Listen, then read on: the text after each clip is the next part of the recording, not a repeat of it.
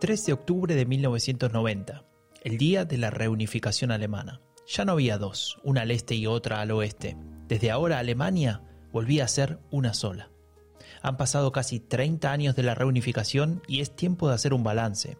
Soy Franco de Ledone y junto a André Jerez te vamos a contar lo que nos ha dejado la transición alemana. Willkommen.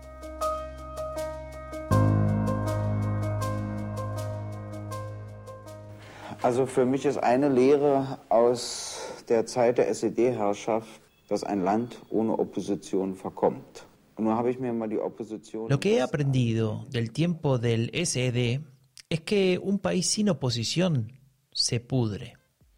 Estas son las palabras de Gregor Gysi en 1990.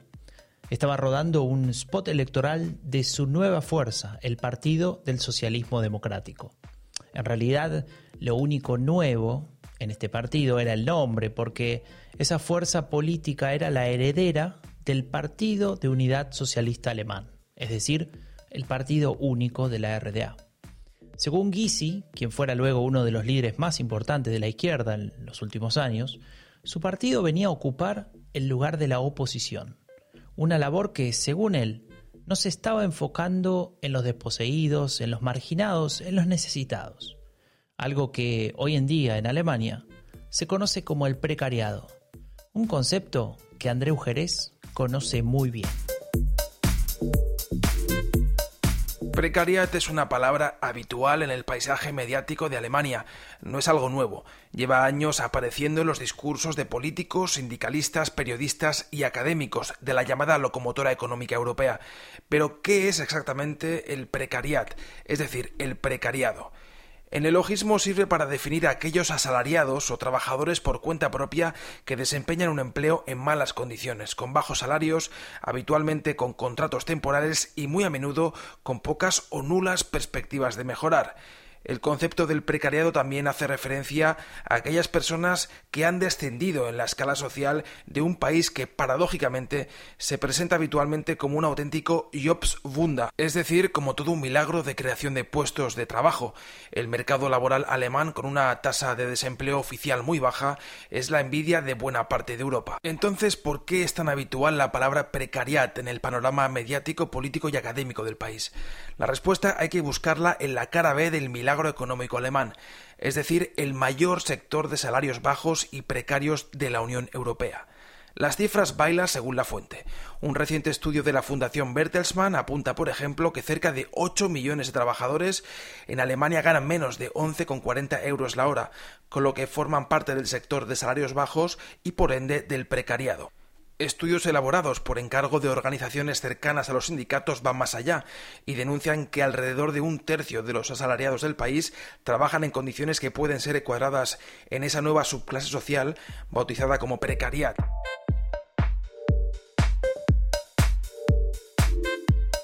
Esto no siempre fue así en la República Federal. De hecho, es una transformación del mercado laboral relativamente reciente. Para entender el origen hay que remontarse al menos 17 años. El 14 de marzo de 2003, el socialdemócrata Gerhard Schröder, entonces canciller federal, se dirigía de la siguiente manera a Alemania desde el Bundestag. Tendremos que recortar ayudas estatales, exigir la responsabilidad individual y también un mayor esfuerzo a cada uno de los ciudadanos. Todas las fuerzas sociales tendrán que aportar su parte, empresarios y empleados, trabajadores por cuenta propia y pensionistas. Hay algunas medidas que hay que adoptar que no me generan precisamente entusiasmo y a pesar de ello las tendremos que implementar.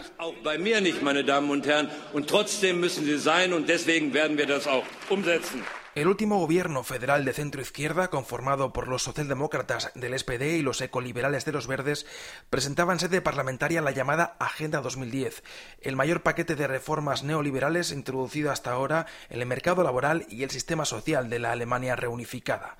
Era la manera con la que el gobierno respondía a las malas cifras macroeconómicas de Alemania en ese momento y que le había valido el título de enfermo de Europa.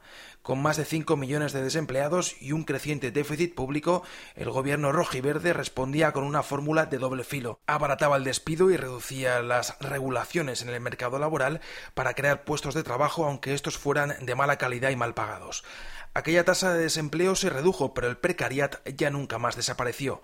Si a mediados de los 90 el precariado suponía un 17% de los trabajadores, en 2017 rozaba el 24%. Así nació una subclase social ligada al siglo XXI y cuya comprensión es fundamental para entender ciertos fenómenos políticos y sociales de la Alemania del 2020. Desde entonces se hizo como un trato entre el gobierno alemán y las empresas de yo te permito hacer contratos basura, porque en realidad son contratos basura, y yo eh, completo ese salario a la gente con mi sistema social. Habla Concha Álvarez, una de las activistas que integra la Oficina Precaria, una iniciativa independiente asamblearia y horizontal que asesora a inmigrantes hispanohablantes en Berlín.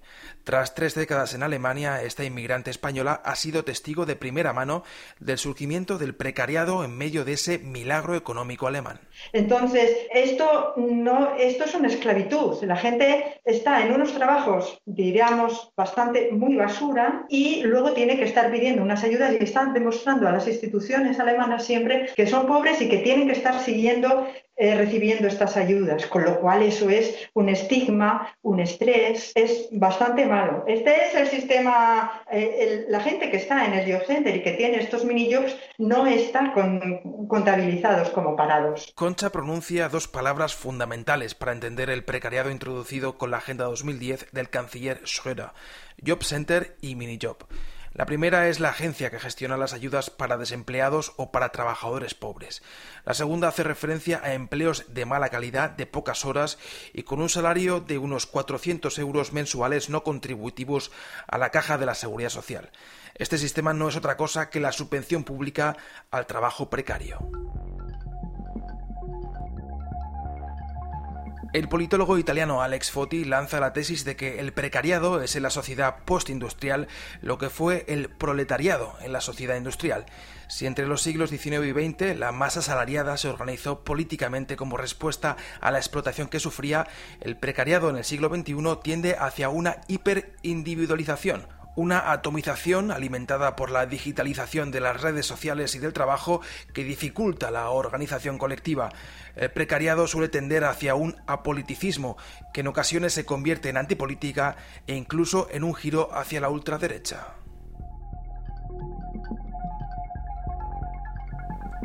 El Ruhr, una región del oeste de Alemania postindustrial y tradicionalmente de izquierda, es un ejemplo. Parte del asalariado vota allí hoy por la ultraderecha de Alternativa para Alemania. Algunos de sus líderes regionales son incluso sindicalistas. Es lo que el politólogo y periodista Sebastian Friedrich llama gestión reaccionaria de la crisis social. Si como trabajador de una fábrica veo que cada vez lo tengo más difícil y que la competencia no deja de crecer, en lugar de buscar la organización colectiva, lo que haré será sacar los codos para tratar de defender mi puesto de trabajo a toda costa. Y si al final mi nacionalidad o mi género deciden si puedo continuar trabajando en la cinta industrial, entonces usaré mi posición privilegiada. Por ejemplo, si soy un hombre blanco y tengo una posición preferencial sobre una mujer procedente de un país de fuera de la Unión Europea, entonces usaré esa posición. Eso es lo que yo denomino gestión reaccionaria de la crisis. La situación del precariado, que es siempre tener que estar completando con el Estado, sigue más o menos igual, porque siempre que haya estas ayudas condicionadas para gente que tiene que demostrar que son pobres y vale que el Estado mantiene a flote un poco, pero no nunca llega a todo el mundo, la gente se histeriza, está nerviosa. Yo la única salida vería que se estableciera una renta básica universal en Europa y que todo el mundo recibiera un mínimo y a partir de ahí pudiera trabajar. Concha Álvarez de la Oficina Precaria lo sabe de primera mano. Mujeres, jóvenes e inmigrantes, es decir, los eslabones sociales más débiles, son los que tienen más posibilidades de caer en el precariado. Con un sindicalismo en retirada frente a la flexibilización neoliberal, el nacionalismo excluyente e hiperindividualista se presenta como una seria tentación para una parte de la clase asalariada que no divisa un futuro de seguridad y prosperidad en el mercado laboral. Con un partido socialdemócrata sumido en una crisis existencial permanente, una pregunta se hace inevitable. ¿Dónde ha quedado la izquierda en Alemania, 30 años después de su reunificación?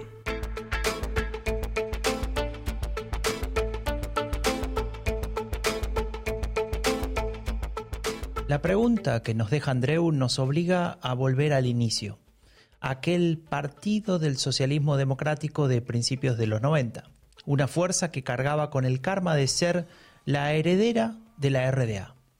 Ese partido competía con la socialdemocracia por el votante de izquierda, pero el mencionado karma impedía que se convierta en una verdadera amenaza. Sin embargo, una fuerte interna en el Partido Socialdemócrata produjo una decisión. Oscar Lafontaine se alejaba de su viejo aliado, el canciller Gerhard Schröder. Él formaría la alternativa por el trabajo y la justicia social. No pasaría mucho tiempo para que los ex socialdemócratas y los ex socialistas confluyan en una alianza y formen el partido que hoy conocemos como Die Linke es decir, la izquierda en alemán.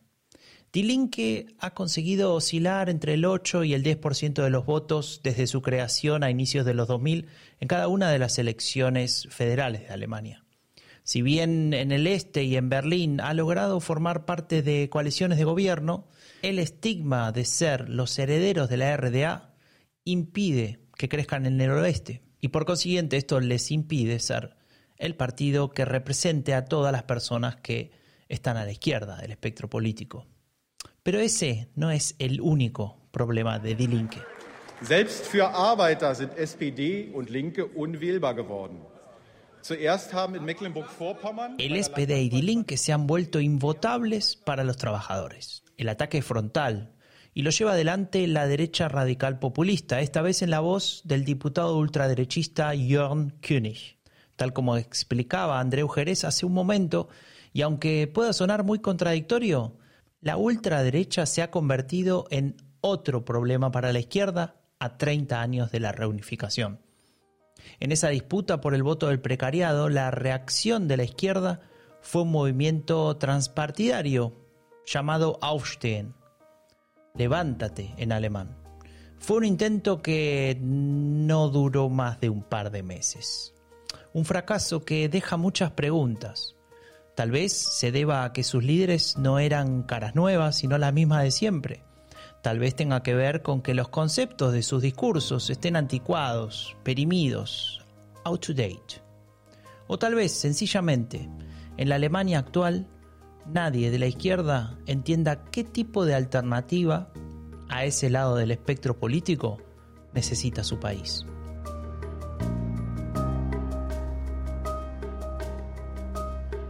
Soy Franco de Ledone y junto a André Jerez y al equipo de Estación Sur te damos las gracias por seguirnos y te esperamos en dos semanas con una nueva entrega de la transición alemana, a 30 años de la reunificación.